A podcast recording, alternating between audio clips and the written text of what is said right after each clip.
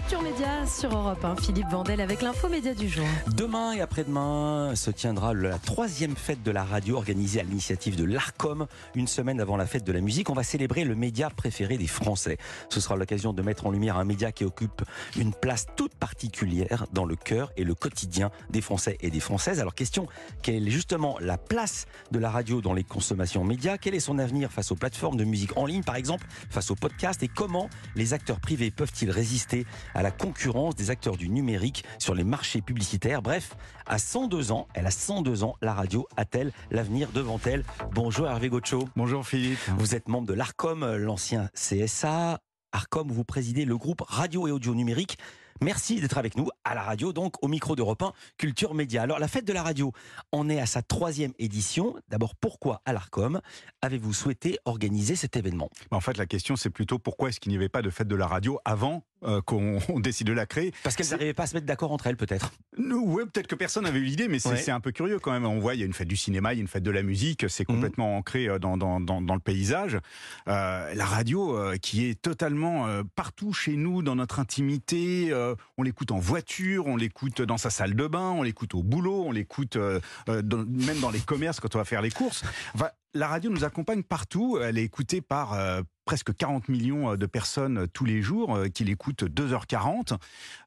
Donc en fait, peut-être qu'on n'avait jamais pensé à faire la fête parce que justement, elle, est, elle est à, nos côtés en permanence. Ou alors, peut-être on va tordre le cou à une idée reçue. On se, présente, on se représente souvent l'ARCOM comme le gendarme de l'audiovisuel. C'est même le terme qui vous agace souvent à l'ARCOM et vous n'avez pas tort. le gendarme qui vient taper sur les doigts des diffuseurs. Vous vouliez aussi montrer que vous pouviez être les rois de la fête? Non, pas spécialement. C'est plutôt euh, la traduction du fait que euh, on, passe beaucoup de temps à, accompagner euh, les médias qu'on régule. Effectivement, on n'est pas. Alors, ça nous arrive d'être le gendarme d'audiovisuel quand il faut mmh. sanctionner parce que il y a des bêtises qui sont faites, notamment à l'antenne. Hein, mmh. voilà. Mais l'essentiel de notre métier, c'est plutôt d'accompagner les médias, de d'être un tiers de confiance, de, de mettre de l'huile dans les rouages d'un point de vue économique, d'un point de vue réglementaire. donc, donc c'est un peu naturel pour nous d'accompagner notamment la radio. Enfin, tout cas, pour ce qui me concerne, c'est mon quotidien. Alors concrètement, quelles vont être les grandes manifestations le 15 et le 16 juin, c'est-à-dire demain après-demain? Alors d'abord, il va y avoir euh, la fête dans toute la France, c'est-à-dire ça ne concerne pas que Paris ou les grandes villes, ça concerne tout euh, le territoire national, y compris d'ailleurs euh, dans les territoires ultramarins. Et puis, bah, chacun, euh, à, chaque radio, euh, d'inventer euh, sa fête de la radio, de d'aller vers ses auditeurs. Alors il y en a certains qui vont ouvrir leur studio, il y en a d'autres qui vont se délocaliser, il y en a il y en a d'autres qui vont organiser des concerts. Il va y avoir des stations comme Europe 1 qui vont mmh. ouvrir leurs archives, ce qui est bien pour une radio historique et qui a mmh. beaucoup beaucoup de choses à, à dire et à montrer. L'idée c'est que les radios disent à leurs auditeurs, fassent découvrir en fait des facettes de la radio qu'elles n'ont pas l'habitude de faire découvrir. Et puis pour les auditeurs, c'est aussi l'occasion de dire leur amour pour la radio, notamment sur les réseaux sociaux on a euh, le hashtag fête de la radio, le hashtag ma radio, et j'invite euh, tout le monde d'ailleurs à se manifester. Et il y a même le site fête de la radio.com, parce qu'évidemment, vous ne pouvez pas tout citer ici aujourd'hui, euh, Hervé Gaucho. On a quand même l'impression, on a regardé ce qui allait se passer avec Alexandre Gamelin, le rédacteur chef de l'émission, que la mobilisation venait davantage des petites radios locales que des grandes radios nationales. On s'est trompé ou c'est aussi le ressenti que vous avez eu? Alors, ça s'explique peut-être par le fait que les petites radios locales sont vraiment en, prise très très directe avec leurs auditeurs. Non pas que vous soyez pas mmh. en, prise directe mmh. avec vos auditeurs mais euh, il y a certaines radios, notamment euh, les radios associatives, qui, euh, qui ont une mission sociale de proximité très importante. Certains me racontent que le matin, il y a des auditeurs qui viennent toquer à leur porte et boire le café avec les animateurs. Donc il y a une, prise directe qui, à mon avis, est assez motivante pour les radios pour dire, bah nous, on va faire quelque chose pour pour Lucien ou Christiane qui vient boire le café avec nous le matin et on va faire quelque chose pour pour eux pendant deux jours. Alors la radio est écoutée quotidiennement par près de 71,5 6% de la population âgée de 13 ans et plus en 2022. Ce sont des chiffres techniques, mais c'est quand même prodigieux. Écoutez en moyenne 2h37 par jour. Euh, est-ce que vous avez une explication? Comment vous expliquez l'attachement particulier des Français à l'égard de la radio? Parce que c'est une radio de l'intime, c'est un média de l'intime, c'est-à-dire que quand vous regardez la télévision, bah vous regardez la télévision. Hein. C'est-à-dire qu'il faut avoir les yeux rivés euh, sur mmh. l'image. Alors que la radio, c'est du son et euh, ça vous accompagne partout. Et puis, euh, ça, ça, déploie un, imaginaire, c'est-à-dire que là, les gens sont en train de nous écouter, euh, peut-être nous regarder sur Internet, mais plus mmh. vraisemblablement en train de nous écouter. Donc, ils entendent votre voix, ils entendent la mienne, mmh. ils se font une idée de la tête qu'on a, peut-être, ils connaissent plus la vôtre que la mienne.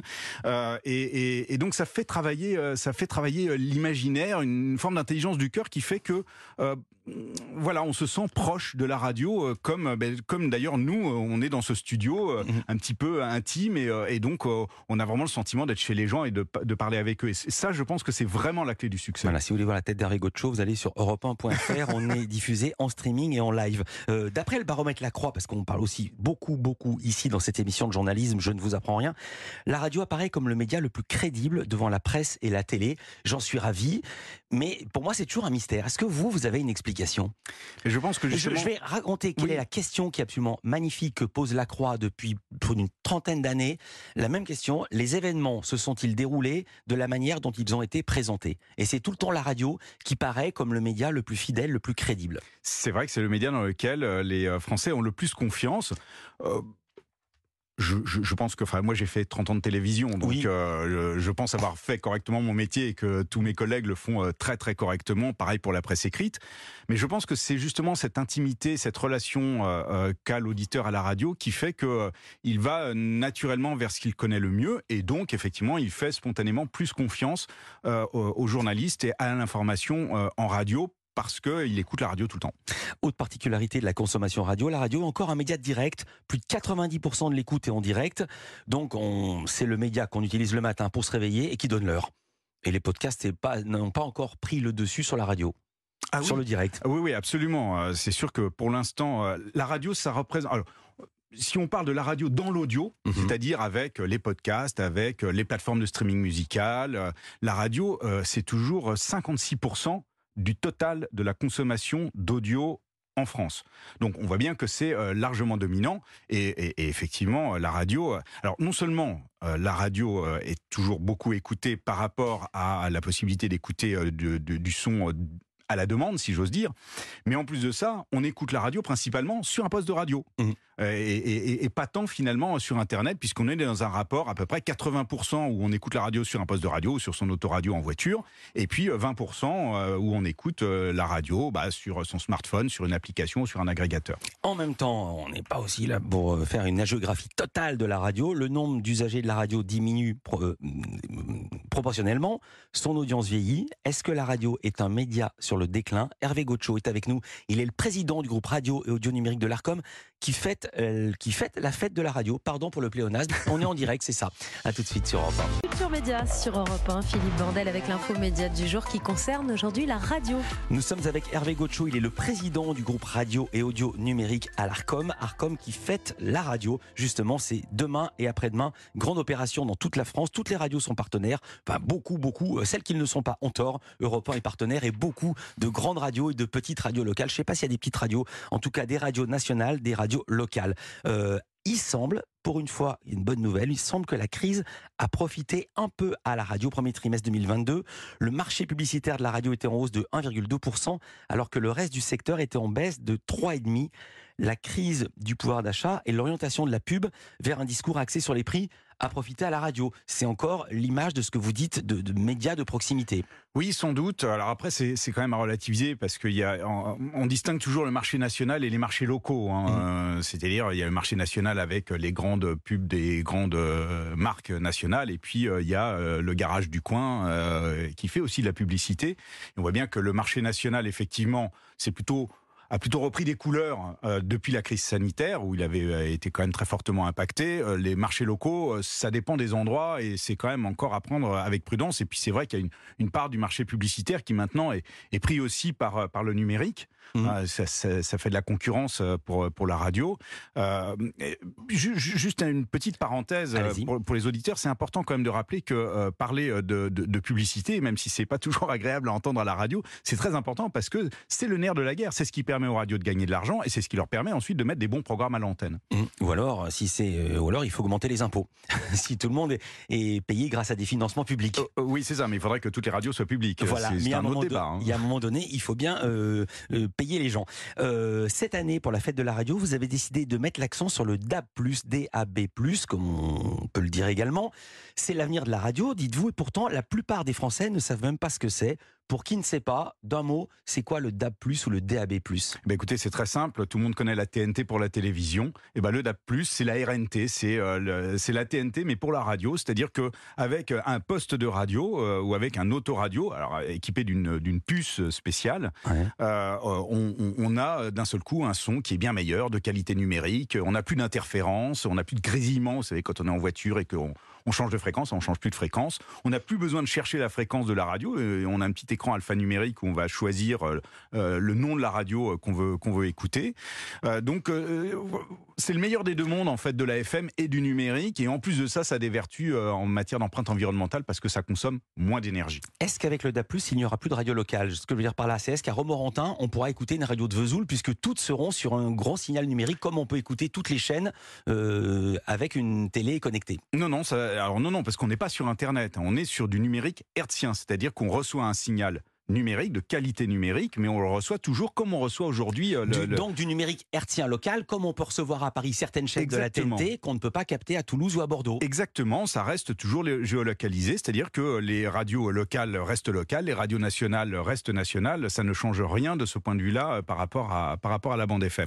Ce que ça change en revanche, c'est que la bande FM est complètement saturée, mhm. donc il n'y a plus de place pour des nouveaux entrants ou pour que des radios euh, existantes se déploient dans d'autres territoires alors qu'il y a de la place sur le DAB+, et c'est comme ça que par exemple à Paris, euh, à Marseille, à Nice, à Dijon, à Lyon, vous avez beaucoup plus de radios disponibles aujourd'hui sur le DAB+, que vous n'en avez en FM. À Paris par exemple, on a 48 euh, radios euh, disponibles sur la bande FM, et on en a 105 sur le DAB+.